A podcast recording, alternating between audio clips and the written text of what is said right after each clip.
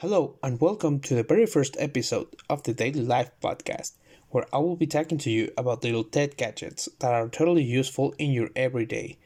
My name is Roy, and I will be your host. And today, I would like to talk to you about a little tool that will help you with your pets.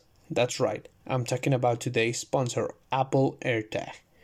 This little thing is a totally independent device that can be linked to your phone which will allow you to track the device within a 100 meters radius from your phone. This means that if you put the AirTag on your pet, you can find it with ease as long as it's within range. That way, you won't have to worry about whether your cat got out of the house or if you let go of your dog's leash. So, I should really recommend you to get yourself an Apple AirTag and relax a bit when you take your pets out for a stroll that will be all the time that we have for today. Once again, thanks to Apple AirTag for sponsoring today's episode. My name is Roy, and thank you for listening to this episode. Hear you next time.